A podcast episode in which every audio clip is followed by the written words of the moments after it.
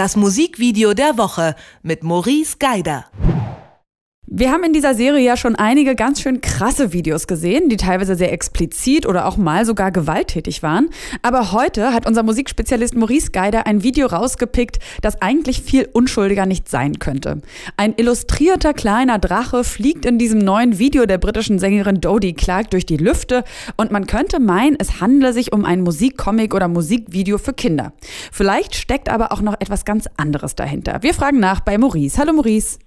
Hallo, und es steckt ganz viel dahinter, aber erstmal ah. wollte ich sagen, erstmal möchte ich sagen, es ist mal wieder ein Animationsvideo, was ja. wir da rausgesucht haben. Letzte Woche war es ja auch ein Animationsvideo, aber irgendwie im Moment bin ich so ein bisschen auf diesen Animationsvideos hängen geblieben und vor allem ist es auch so ein sehr, wie auch schon in der letzten Woche, so ein sehr kindlich äh, mhm. anmutendes Animationsvideo, aber ich finde es gerade, es ist so mega schön, das passt so gut zum Song. Aber jetzt fange ich schon wieder an, hier auszuhöhlen. Erstmal Hallo. Ja, hallo, also vielleicht aber erzählst du noch mal so ein bisschen, also was sehen wir in dem Video? Ich habe ja schon gesagt, also oder beziehungsweise sage nochmal, man sieht da eine Frau, ein Mädchen und an der Hand dieses Mädchens oder der Frau fliegt der Drache. Er fliegt aber auch teilweise alleine durch die Lüfte. Manchmal ist er dann in guter Gesellschaft von ganz vielen anderen bunten Drachen. Und ja, dann gibt's noch ein Ende, aber da kommen wir vielleicht später erst drauf zu sprechen. Ich habe mich gefragt, muss ich quasi auf den Text auch des Liedes hören, um zu verstehen, worum es hier geht? Oder reichen mir eigentlich die Bilder aus? Also auf den Text musst du nicht hören. Es tut natürlich immer gut, auf den Text zu hören und es macht auch Spaß, es funktioniert auch zusammen. Aber das Video würde auch alleine funktionieren. Man sieht einen, du hast schon gesagt, eine Frau, die einen Drachen an der Leine führt und diese Frau vergisst sich immer mal wieder in Gedanken. Der Drache ist ja so ein Symbolbild für Freiheit. Einfach einen Drachen in die Luft steigen lassen. Der sieht was ganz anderes aus einer ganz anderen Perspektive als man selber. Und genau das passiert mit diesem Drachen, der in der Lage ist, wirklich ins Wasser hineinzutauchen, aufzutauchen, durch große, hohe Lüfte und dann wieder zurück und eigentlich steht die Frau nur auf einer Wiese, wo viele andere Leute gerade im Wind ihre Drachen steigen lassen. Aber in Gedanken ist dieser Drachen halt quasi so ein bisschen ihre Verbindung zur Außenwelt und zu dem, was man alles maximal erleben kann. Und das ist halt auch so schön gemacht, weil immer dann, wenn sie quasi mit ihren Gedanken diesen Drachen wirklich weit fliegen lässt, dann löst sich so die Welt darum auf, der Drache auch, der zerfällt mal ganz kurz in vier Teile, dann findet er sich wieder so zusammen als eigenes Individuum und dann legt er los, sein eigenes Leben zu führen. Aber das passiert tatsächlich nur in Gedanken, in ihren Gedanken. Und das ist wirklich sehr schön gemacht. Der Song ist sehr ruhig, mhm. ähm, typischer Dodie-Song auch, also sehr ruhig, so ein bisschen verspielt, kindlich, feminin verspielt, mhm. also sehr, sehr sparsam angesetzter Song, genauso sparsam auch dieses Video. Das Video sieht so ein bisschen aus wie so ein Legetrick-Video. Also wir haben keine Ein was? Ein Legetrick-Video? Ja, Legetrick. Das ist das, was man im Kindergarten früher gemacht hat. Man nimmt so eine große Papierfläche, blau, und dann schneidet man Formen aus in mhm. anderen Farben und die legt man drauf, fotografiert jedes einzelne Bild ab. Nach und nach entsteht dadurch so eine Bewegung. So South Park ist zum Beispiel so ein ganz klassisches ah, okay. Legetrick-Animationsding. Mhm, mhm, mhm. Und so ähnlich sieht das auch aus, hat so ein bisschen die Anmutung Richtung. Nicht ganz, weil die Formen öfter mal ineinander überfließen, aber so ein pastelliger Legetrick ist da auf jeden Fall als Effekt dran gedacht, um das Ganze auch zu vereinfachen.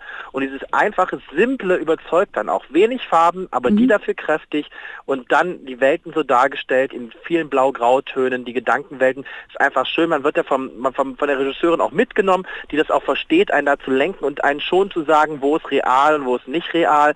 Und das finde ich an dem Video besonders gelungen. Was macht es denn für dich so eindeutig, dass das die Gedankenwelten sind. Das ist mir nämlich so überhaupt nicht erstmal aufgegangen. Nee, nee. also es platzt halt immer alles. Also du siehst ja. ja, also du hast diese, diese eine Welt, in der die Frau mit ihrem Drachen steht, die ist relativ realistisch anmutend und dann verformt sich diese Natur um sie heraus, die Frau wird ausgeblendet, verschwindet irgendwo nach unten und der Drachen zerfällt in der Regel in alle seine vier Teile, findet sich dann aber als einzelnes Individuum zurück, sammelt sich, die vier Teile gehen und steigen irgendwo hin. So wird das immer wieder, werden diese Übergänge immer wieder symbolisiert mhm. von dem Drachen, der quasi in ihren Gedanken frei lebt und dem, was wirklich real ist. Die reale Welt ist dann auch ein bisschen trister dargestellt. Dann geht auch der Zaun Genau, die ist so ein bisschen runter. gräulicher auch nämlich, ne, genau, die reale die ist so ein bisschen gräulicher. Die ist dann so, ja, dann stehst du halt in Berlin auf dem Tempelhofer Feld mit 50.000 mhm. anderen Menschen am Drachenfesttag. Ne? Also ja. so ein bisschen mutet das halt auch an. Aber die Welt wird halt immer wieder aufgelöst in so Rings- bzw. so Spiralformen, verwandeln sich so die ganzen Naturformen, der Horizont wird ein bisschen anders und daran sieht man, dass das dann die Gedankenwelt ist. Und es ist ja ein Video, ich weiß nicht, ob es unbedingt äh, typisch ist für Dodie, das weißt du wahrscheinlich besser. Das heißt, die Frage schon mal an dich gerichtet, aber zweite Frage, es ist ja typisch, würde ich schon sagen, für die Regisseurin Hannah Jacobs. Die ist gar nicht so eine Unbekannte, hat unter anderem auch schon solche Animationsvideos gemacht für die New York Times oder für die School of Life. Und das geht so ein bisschen in die gleiche Richtung. Das sind immer so ein mhm. bisschen, ja, ich würde sagen schon, der, der Tenor ist so ein bisschen melancholisch der Zeichnung und hier ja eben eben auch. Also diese, die Realität ist eher ein bisschen gräulich und die Gedankenwelt ist die, die irgendwie bunt und, und fantasievoll ist. Haben die das erste Mal so in die Richtung zusammengearbeitet oder weißt du das, ob die sich schon länger kennen? Also ob die sich länger kennen, weiß ich nicht. Zusammengearbeitet in Musikvideoform auf jeden Fall. Für Dodie ist es jetzt auch ein, ein sehr atypisches Video, das stimmt. Das ist jetzt nicht so, dass sie irgendwie ihren Favorite in den Animationsvideos sieht. Ich finde das mal ganz spannend, weil das ist jetzt schwer herauszufinden, wie so eine Zusammenarbeit entsteht. Wer spricht da wen an? In letzter Zeit gab es ganz oft die Fälle, dass so Animationskünstler Songs gesucht haben, dazu Videos gemacht haben und dann wurden die erst im Nachhinein autorisiert.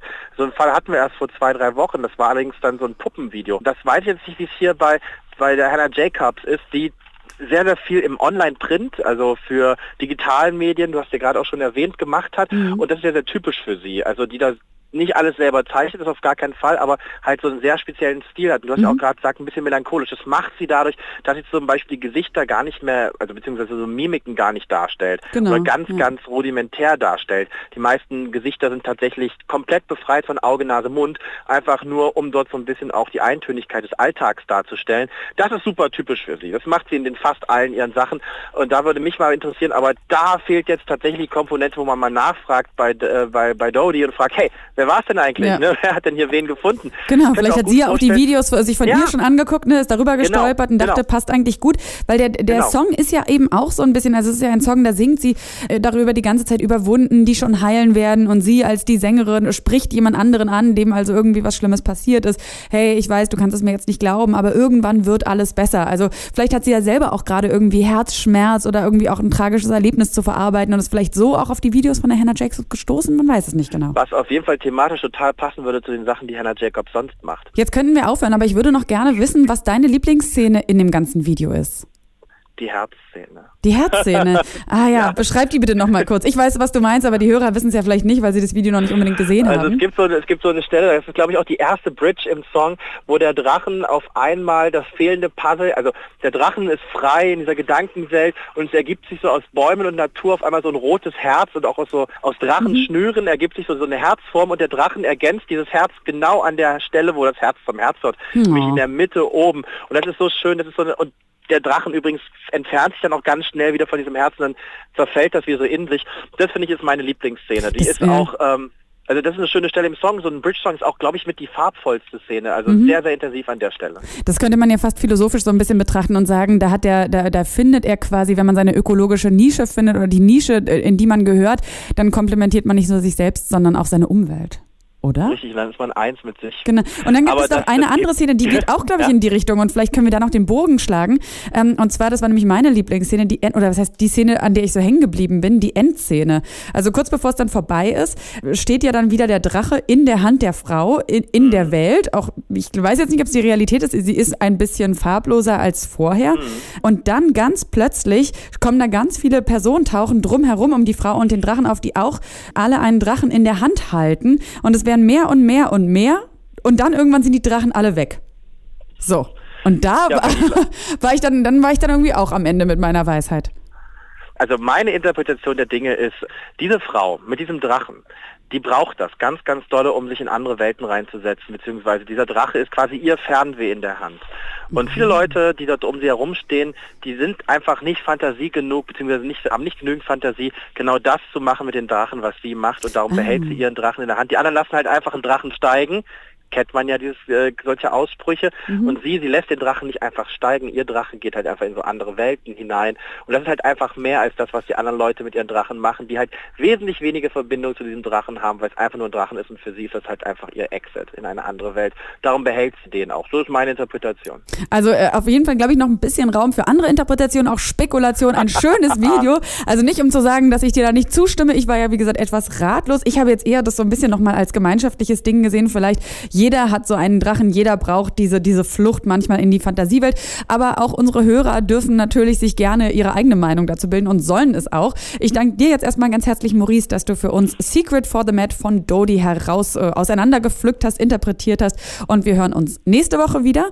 Und wer jetzt von Ihnen das Video in Gänze nochmal sehen will, der sei verwiesen auf unsere Homepage detektor.fm und hören tun wir es jetzt auch noch auf Detektor FM Dodie und Secret for the Mat. Danke, Maurice. Bis dahin, tschüss. Bis dahin, tschüss. Das Musikvideo der Woche mit Maurice Geider von Joyce.